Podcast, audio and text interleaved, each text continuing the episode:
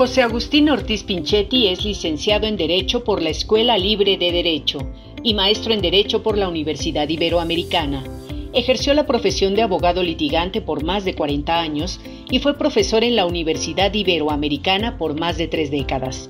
Es articulista de la jornada y entre sus libros más importantes se incluyen La democracia que viene, Reflexiones privadas, testimonios públicos y AMLO, con los pies en la tierra, fue consejero ciudadano del Consejo General del Instituto Federal Electoral en las elecciones de 1994 y secretario de Gobierno del Distrito Federal entre 2000 y 2003 durante el gobierno de Andrés Manuel López Obrador. Fue diputado federal y presidente de la Comisión del Distrito Federal entre 2003 y 2006. En 2018, formó parte del Comité para la elaboración de la Constitución Moral propuesta por el presidente de la República. Desde febrero de 2019 ocupa el cargo de fiscal especializado en delitos electorales de la Fiscalía General de la República. Buenas noches, aquí estamos de nuevo con usted con muchísimo gusto aquí en TV UNAM, en nuestros diálogos por democracia. Tenemos un invitado de lujo, un hombre de una larga trayectoria de lucha por la democracia, como han escuchado ahorita en su biografía, y que hoy ocupa una posición esencial del Estado mexicano el fiscal este, para delitos electorales, José Agustín Ortiz Pinquete. Bienvenido aquí a, a Gracias, buenas noches. Buenas noches, felicidades.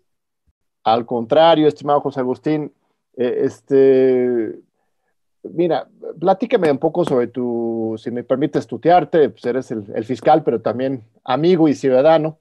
Este, platícame un poco de, de, tu trayectoria en la lucha por la democracia, José Agustín, porque igual los jóvenes hoy no conocen todo, pues saben que tienes una, gran historia de trabajo en esta materia, que estás en la fiscalía, pero tienes décadas, décadas de trabajo por la democracia. ¿Cuándo empezó esa inquietud en ti? Bueno, yo siempre tuve la inquietud, estaba bien, muy politizado, pero estaba trabajando eh, como abogado yo vivía muy bien, como dice la canción. Y, y, si me metí en el rollo de la democracia, fue porque hubo grupos, grupos cívicos, amigos, todos ellos de mediana edad, que empezamos a participar en una forma auténtica y libre y a observar las elecciones.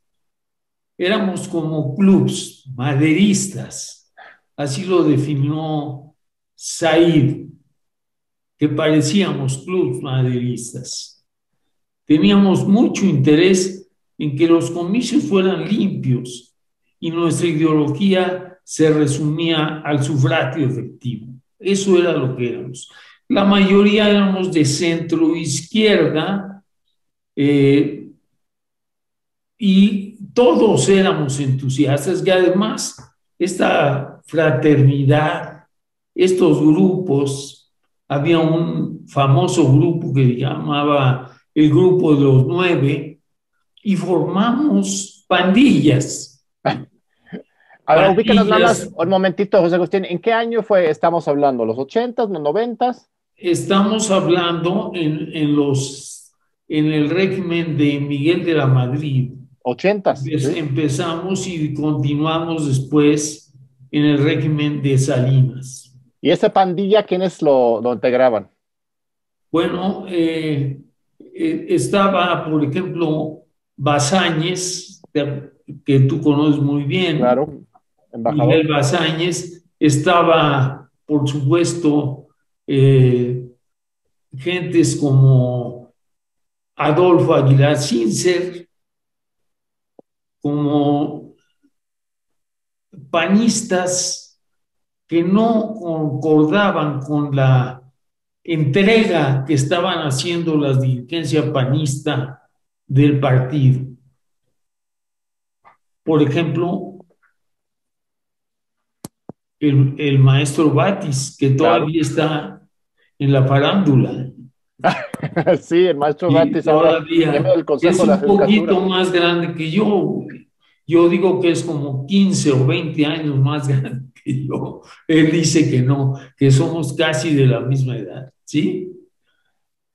Estaba también eh, nuestro amigo Ortiz Tejeda, Ortiz, eh, Ortiz eh, del, del, PAN, y que era un, un partidario del PAN desde su juventud, pero luego se fue apartando y se sumó con nosotros.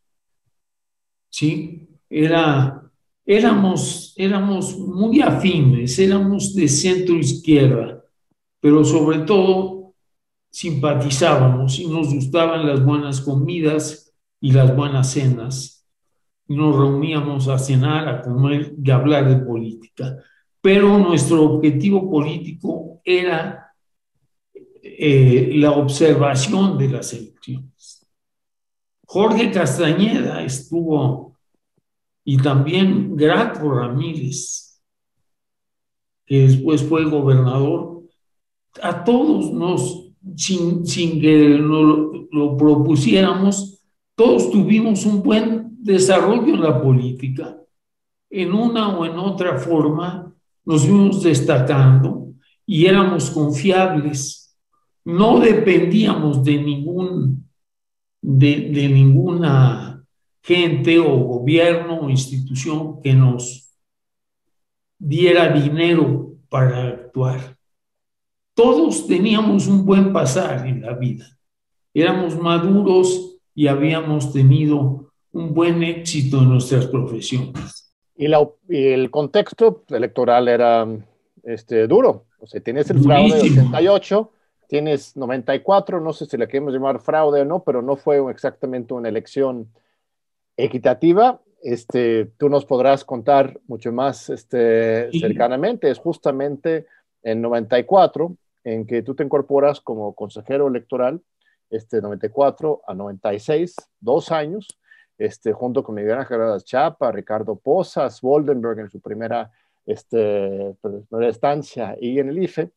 Y fue justo estos dos años en que se empezó a forjar la transición a la, democrática, a la democracia, en que hicieron ustedes mismos, convocaron tú y Santiago Krill, que también era el consejero electoral, e, este, a este pacto de, este, ¿cómo, ¿cómo, le llamabas? El pacto de, del de, Chapultepec, el, pacto de Chapultepec, ah, que justamente generó las condiciones para el acercamiento a la oposición y la reforma política 96.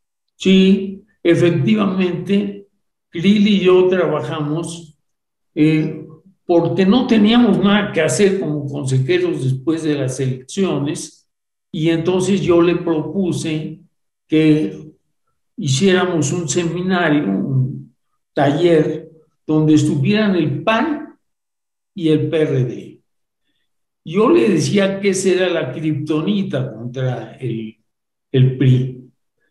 Cuando se unieran las oposiciones de derecha y de izquierda, el, PRI no tendría más que entrar. Y le entró. Y en el seminario del Castillo de Chapultepec, intervino en la última fase el PRI y llegamos a acuerdos que se parecieron mucho a la reforma de 96.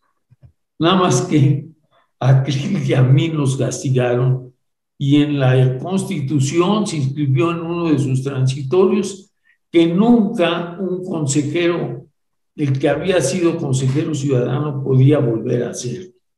Por lo tanto, eso sirvió de base para sacarnos a Krill y a mí y para enfrentarnos a nuestro destino.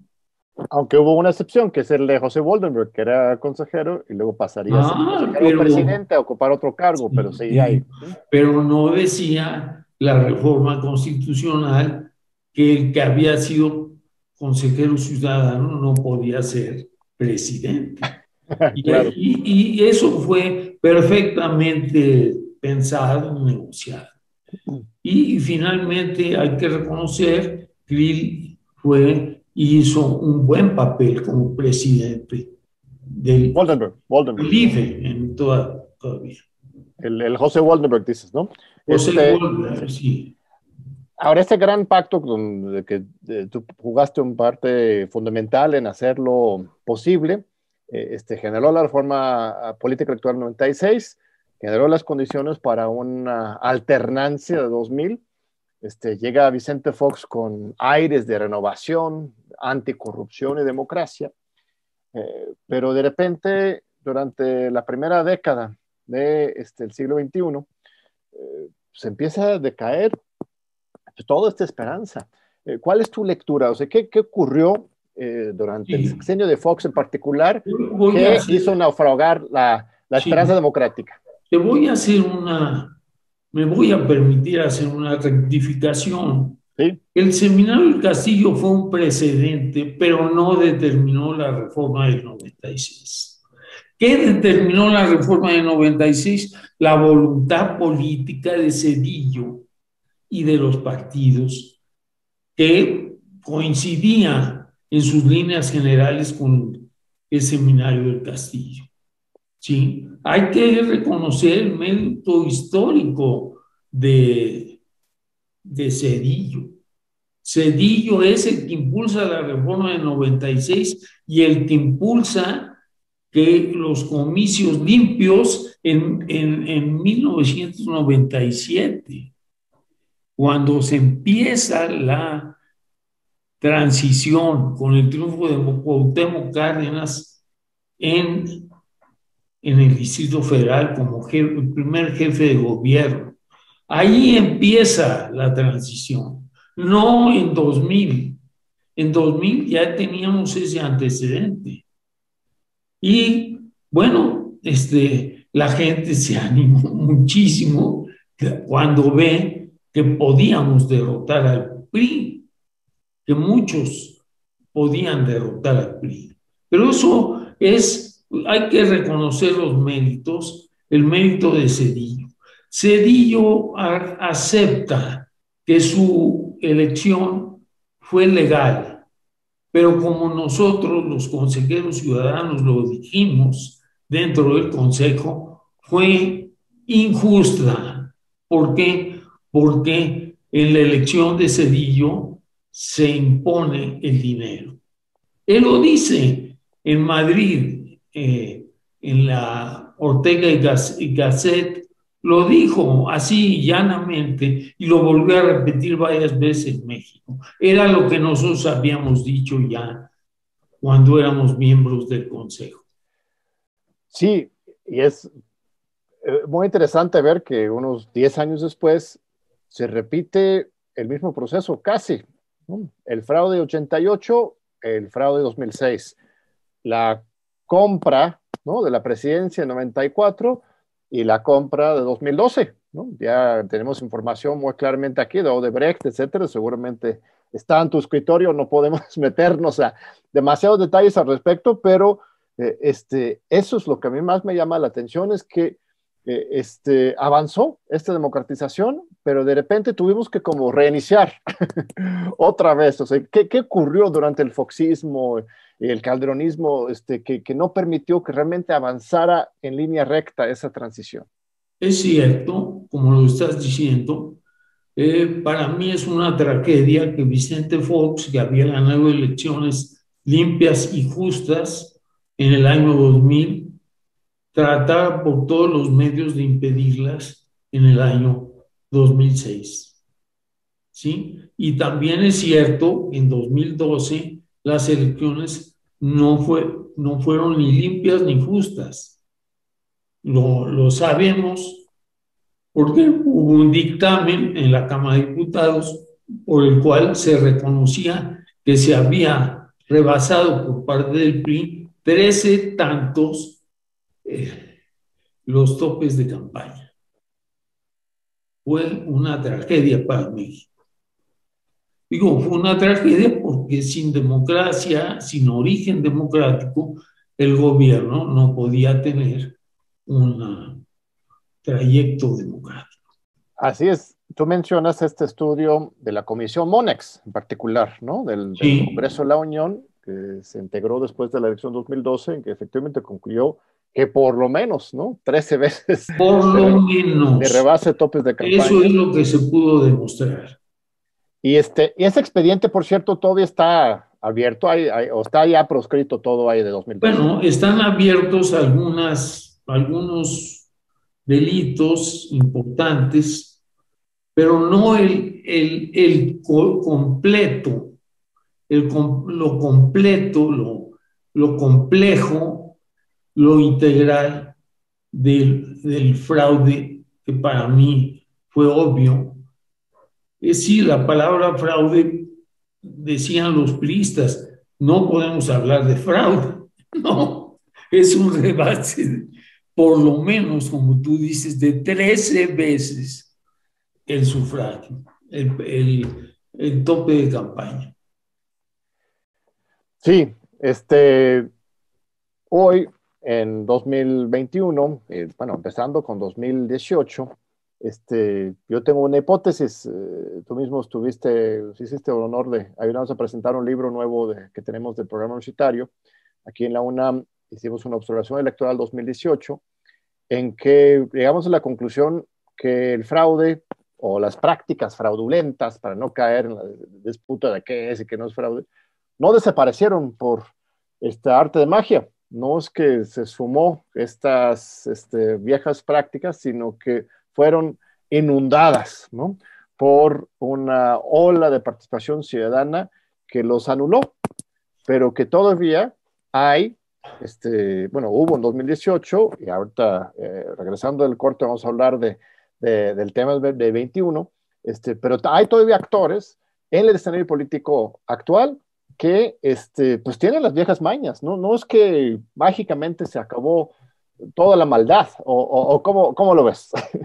Mira, yo es una, una visión que tengo respecto de 2018 que es distinta de la tuya. Y la Adelante. Controvertido. Yo creo que hubo, una fuerte restricción a, la, a los impulsos de, de hacer el fraude. Y de eso viene, yo lo pienso, es una especulación, lo pienso que vino del propio gobierno. Una de las razones que tuvo el gobierno para restringir las tendencias hacia las trampas y fraude fue que ellos midieron perfectamente que era muy peligroso volver a hacer el fraude.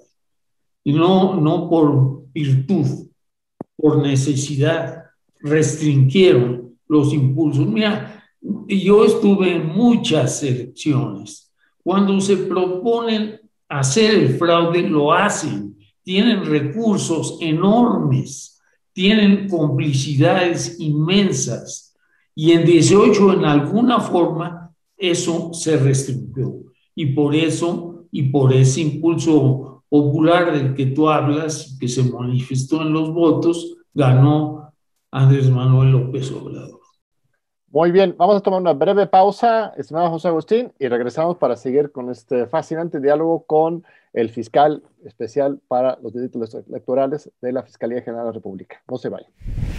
Aquí seguimos con don José Agustín Ortiz Pinchetti, este, nuestro fiscal de delitos electorales de la Fiscalía General de la República. Este, estamos hablando de esta evaluación 2018.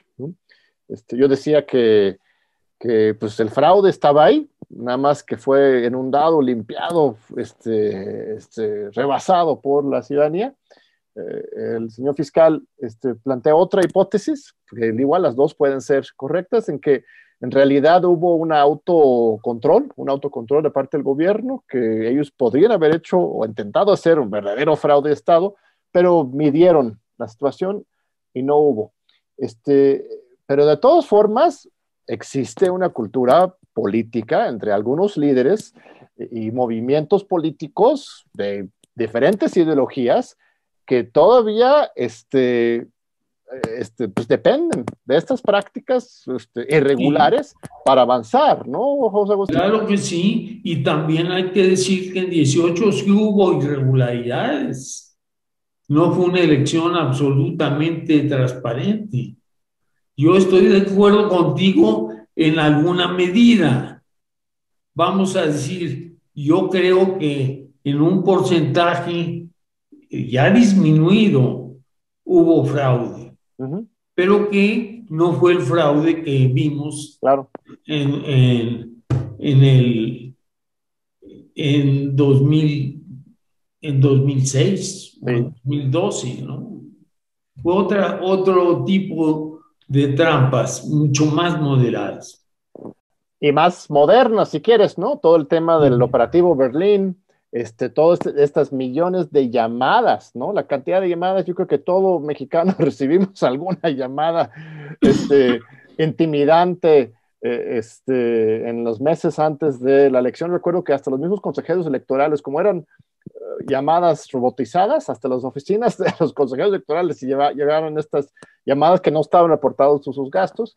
Este, esta campaña de, de redes sociales fue, fue brutal este, ¿Cuáles son? ¿Cuáles son algunas de las prácticas en general, eh, este, irregularidades que todavía existen en México y donde tenemos que estar muy alertos ahora en, la elección 2021? La elección de 2021 tiene como grandes eh, sospechosos. No quiero decir que vayan a cometer fraude, pero que pueden intentarlo los gobernadores. Va a haber 15 elecciones para gobernadores y cinco de ellas pueden ser manejadas por los gobernadores y ahí puede haber, sí puede haber delitos y puede haber fraude.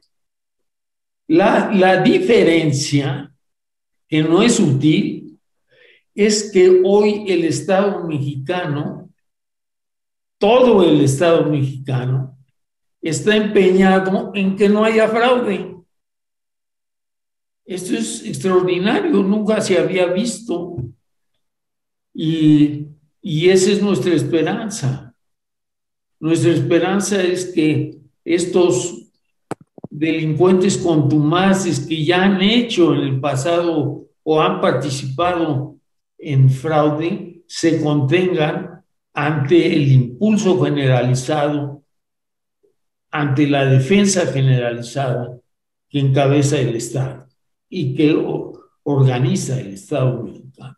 Eso es, eso no, no, no teníamos ni en 18 lo hubo, ni en ninguna otra elección, Quizás tendríamos que remontarnos a Madero, donde se respetó verdaderamente el voto. ¿Sí?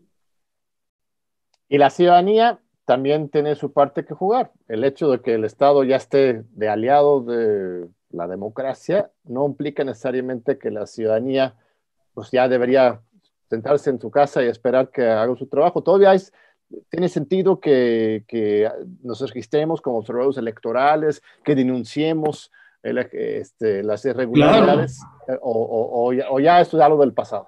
Claro que no. Tenemos que promover en la ciudadanía una cultura antifraude, porque la ciudadanía mexicana ha estado acostumbrada desde tiempo inmemorial a las trampas y fraudes electorales.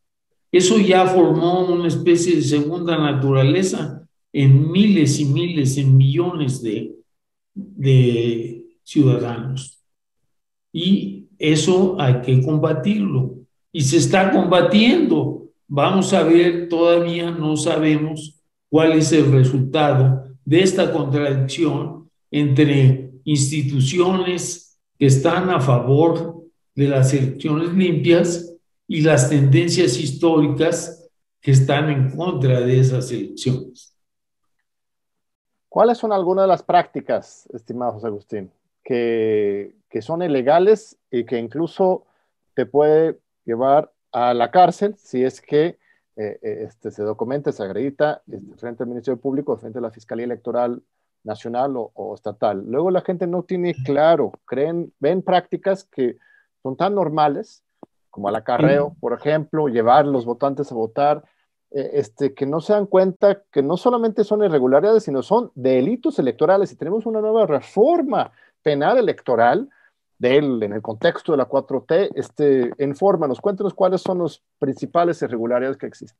La, los principales irregularidades que son a la vez las que han provocado fuertes reformas legislativas, la mayor de todas es al artículo 19 de la Constitución, donde se considera un delito grave y además se autorizan y se imponen a los jueces la obligación de que a los imputados se les ponga en prisión preventiva.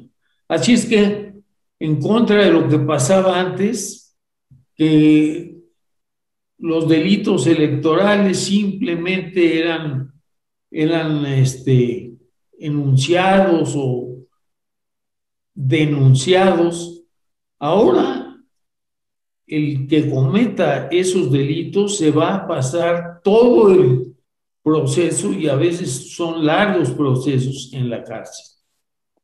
Ese es lo que la ley ha establecido para los delitos que, consisten básicamente en la manipulación de los programas electorales con fines con, eh, a través de los programas sociales. Es decir, si hay eh, los programas sociales son utilizados para inducir el voto a favor de, de determinado eh, candidato o partido, pues eso puede costar la cárcel, pero la cárcel desde el principio mismo del proceso penal.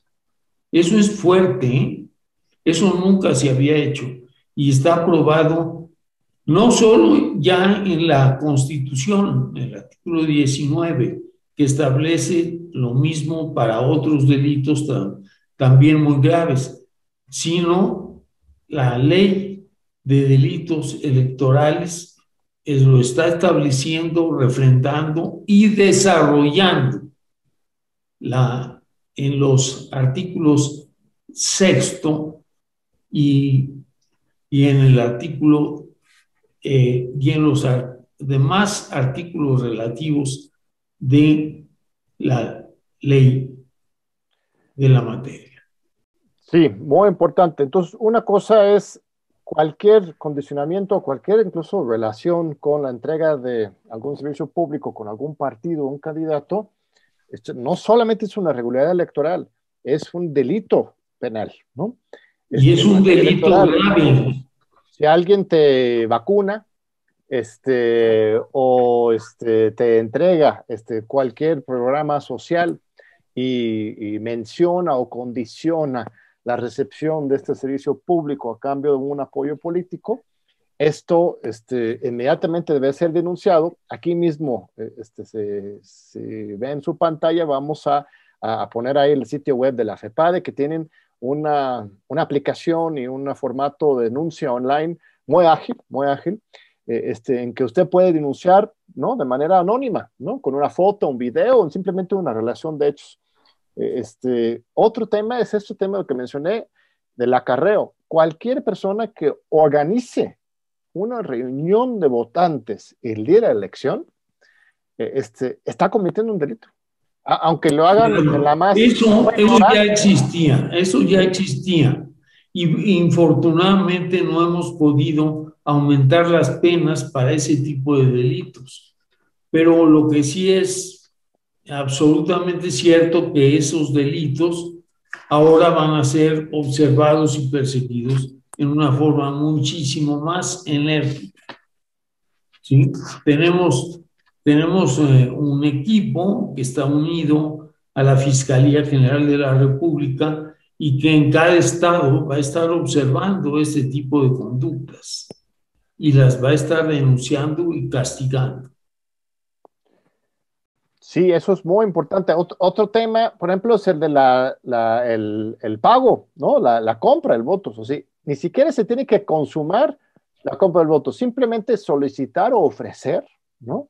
Este dinero a cambio ah, de, un, de un voto es un, un delito, un delito que puede este, mandar a la cárcel a la persona. Es decir, una vez es importante para mí repetir, este, señalar esas prácticas muy concretas, porque se ha normalizado en algunas zonas, ¿no? En algunas partes del país, y, este, y aquí por fin, por fin tenemos una fiscalía comprometida con eh, este, perseguir estos delitos y, no hacerse de la, de la vista gorda, eh, eh, este, lo cual era este, la norma, ¿no? En el pasado, lamentable con este, este FEPADE. Mencionas, ¿cuántas personas vas a desplegar nacionalmente en esta elección? Que son muchísimos cargos, no solamente gobernador, pero diputados locales, federales. Nosotros, nosotros vamos a, desplazar aproximadamente entre los, los agentes del Ministerio Público y sus auxiliares, 100 personas, que son poquísimas tomando en cuenta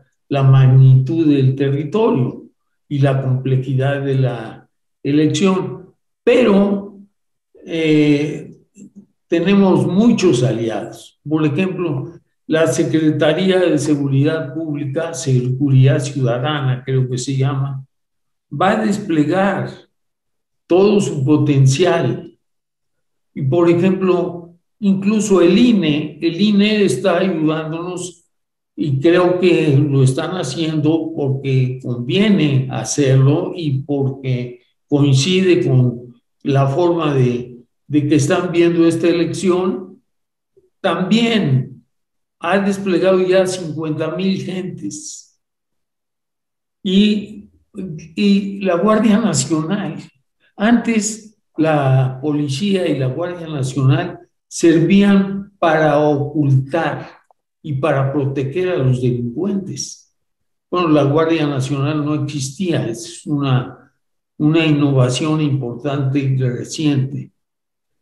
Y, y este, esta serie de cambios nos van a favorecer enormemente a los que estamos a favor de una de una elección democrática.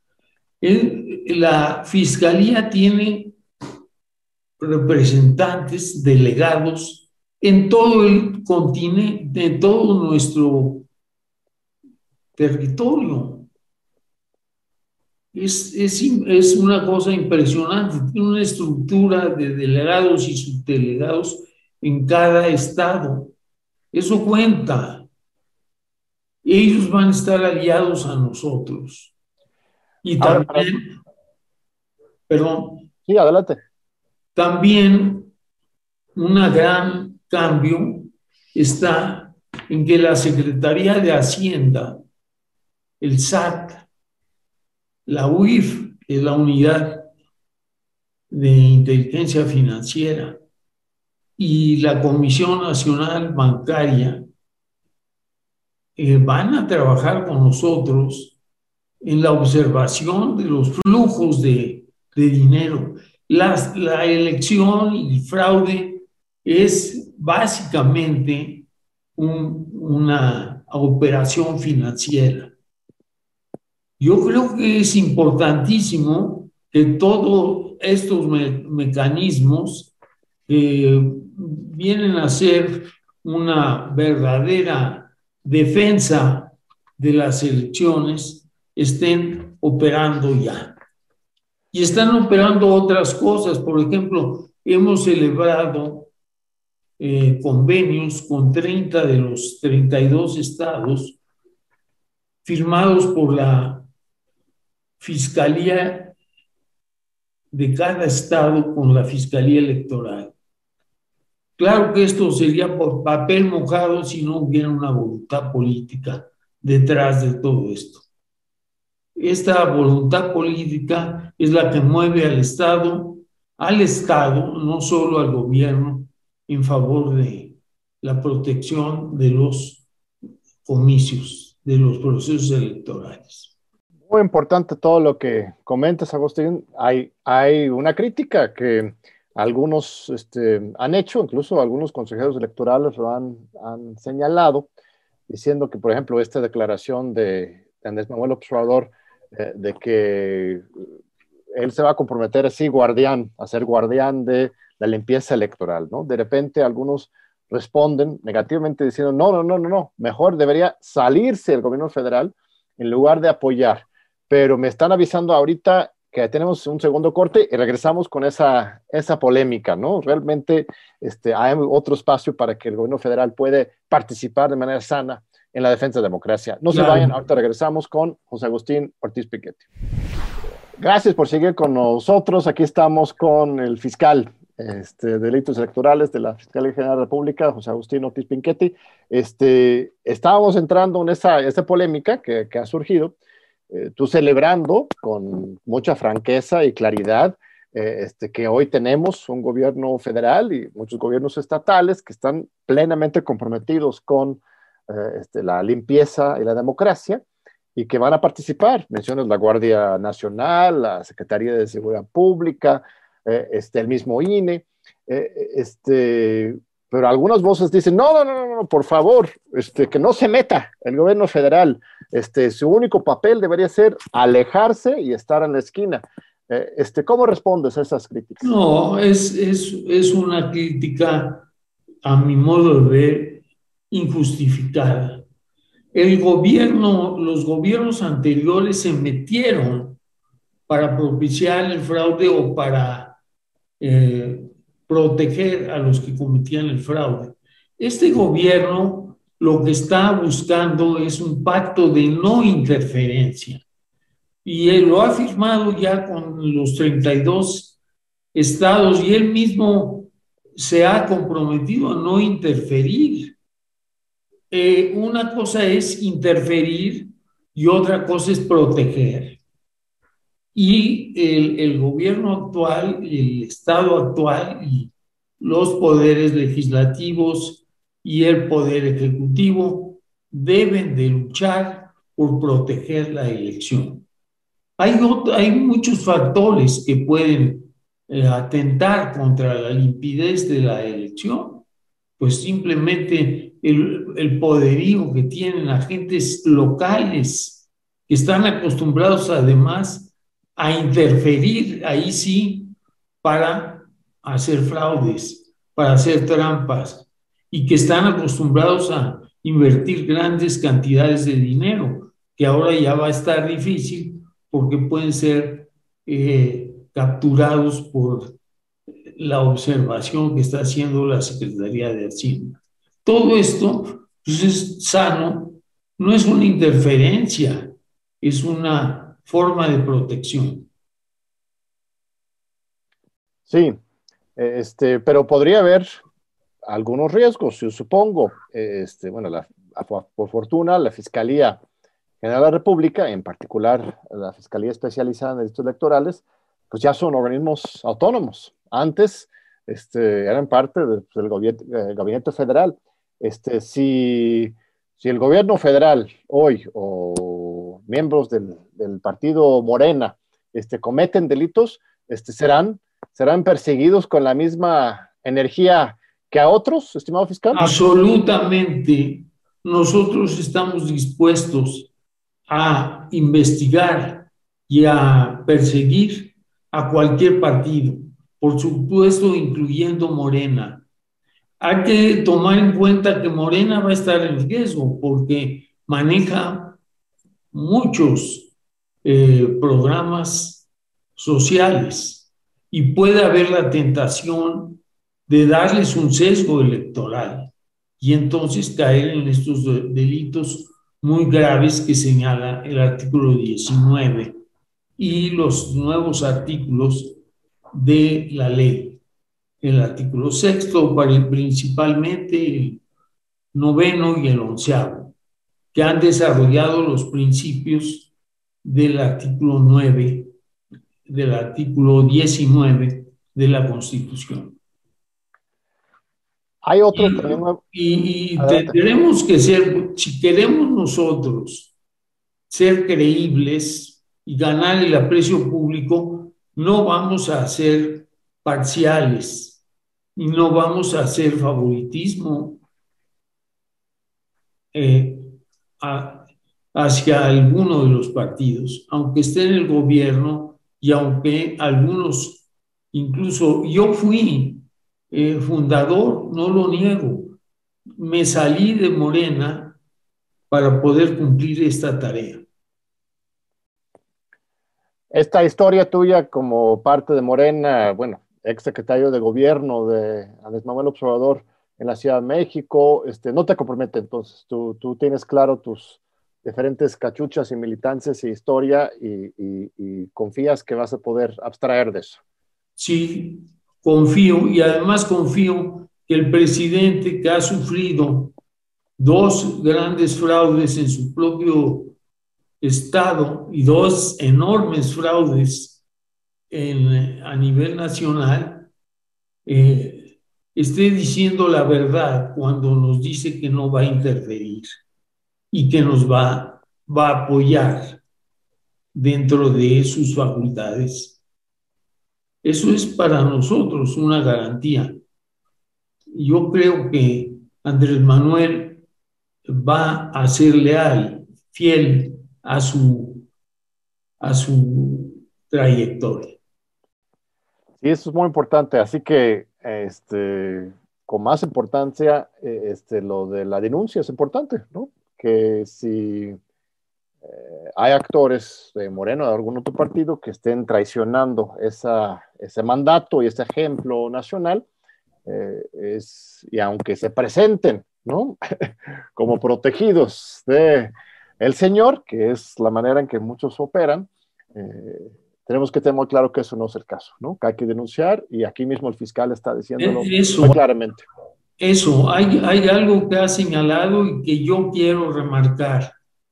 La ciudadanía debe proteger los comicios, porque si la ciudadanía ve con pasividad este fenómeno, y no participa denunciando enérgicamente los delitos electorales, pues poco podríamos hacer los que estamos a favor de un cambio democrático. Sí, es una confianza activa, participativa, porque uno luego cree, ah, pues vamos a confiar, fíjate, el gobierno ya este, se comprometió, pero no, justamente eh, este, necesitamos el apoyo de la ciudadanía y, quizás más que nunca, porque antes los observadores, pues en 2018 nosotros mismos este, participábamos juntos en diferentes iniciativas, José Agustín y muchas eh, elecciones desde los 80, 90 en que tú has participado, el ejercicio observador electoral de repente termina siendo testimonial, ¿no? Presentas tu denuncia y pues ya, ahí se queda. Sí, ahora por fin hay una posibilidad de que un observador electoral puede presentar su caso y puede ser retomado y, terminar en una consecuencia. Entonces eso debería inspirarnos más que nunca hoy a participar, ¿no?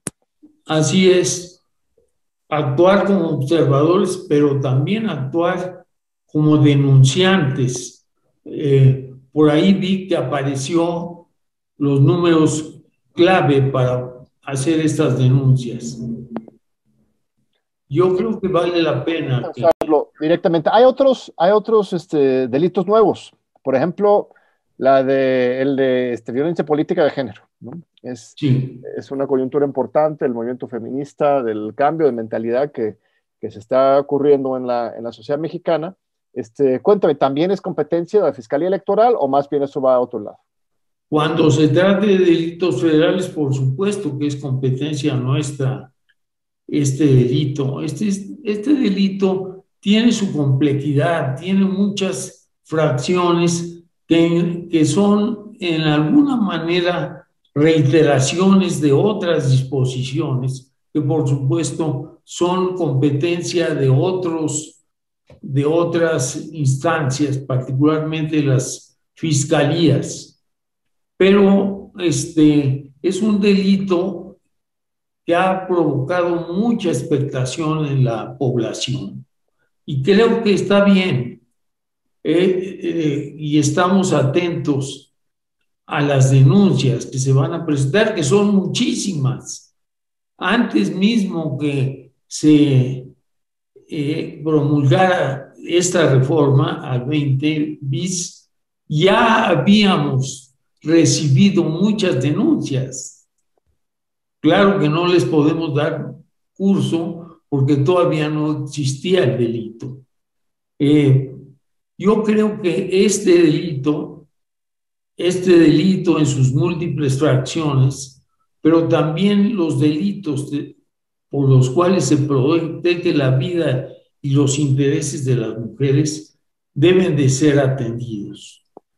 Y, por supuesto, nosotros podemos recibir mil denuncias. Todas las denuncias procedentes van a ser atendidas por nosotros. Sí, es un tema clave. Recuerdo en 2018 fue la campaña para la alcaldía de Coyoacán. Este, María Rojo, como candidata, este, recibió una violencia política de género constante durante su campaña, hasta ataques a su domicilio, utilización de imágenes de, este, denigrantes, eh, este, utilizando el tema de género para eh, este, atacar, desprestigiar y, este, y afectar no solamente a la esfera electoral, sino a la misma sociedad. Entonces, eh, este, sí es muy importante identificar, nombrar y este, denunciar. Incluso esa elección la, anularon en primera instancia. En la sala este, regional especializada de Ciudad de México anularon y luego ya este, revocaron esa anulación, pero, pero estamos avanzando las instituciones electorales también en esa materia, ¿correcto? La, este delito, este delito grave, eh, fue incorporado en la ley de violencia contra la mujer por razón de género. Este, y a mí me tocó, estando en Coyoacán, ver cómo se desarrollaba toda la, eh, la forma, la génesis de este delito. Era muy difícil de determinar quién era, porque fueron este, panfletos denigrantes que presentaban desnuda a María Rojo, pero ¿quién era el autor de esto? Muy difícil de hacer la imputación. Y finalmente sí se incorporó, es justamente este delito en la última fracción del artículo 20 bis, este delito se incorporó. Y esperamos que la técnica legislativa sea lo suficientemente buena como para este, poder castigar, perseguir y castigar este tipo de delitos. No, y lo bueno es que por fin tenemos autoridades este, convencidas y y comprometidas. Este, pues nos queda un minutito, estimado fiscal, un último mensaje para, para nuestro público universitario, para la sociedad en general, que se transmite a nivel nacional este programa. Sí, yo creo que hemos cambiado el trayecto difícil de la transición a la democracia. Ha llevado finalmente a la a que llegue al poder otro gobierno y que finalmente se conforme otro Estado. Y que ese Estado esté a favor de la democracia por primera vez. Y entonces, pues me siento muy orgulloso de participar en este esfuerzo y de pensar que vamos a tener elecciones distintas no es seguro, ¿eh? Las elecciones fraudulentas no han, eh, no han sido borradas. Tenemos que confiar en la acción de las autoridades, que esta acción sea auténticamente honrada y finalmente que además hay un movimiento popular, observadores y ciudadanos que estén a favor de este cambio democrático y que además denuncien aquellos actos en contra de la legalidad de las elecciones. Pues muchas gracias, estimado José Agustín. Este, qué honor poder conversar con, contigo, este, retirar la invitación al público a que denuncien, que lleven sus casos este, por teléfono, por internet. Hay miles de, bueno, miles no, pero varias vías de, denuncia. No nos quedemos callados para que las instituciones puedan hacer su trabajo. Necesitamos estos ojos ciudadanos. Este, pues muchas gracias al público por seguir con nosotros. Gracias, José Agustín. Gracias. Buenas noches. Buenas noches. Te esperamos de nuevo en ocho días aquí en Diálogos por la Democracia.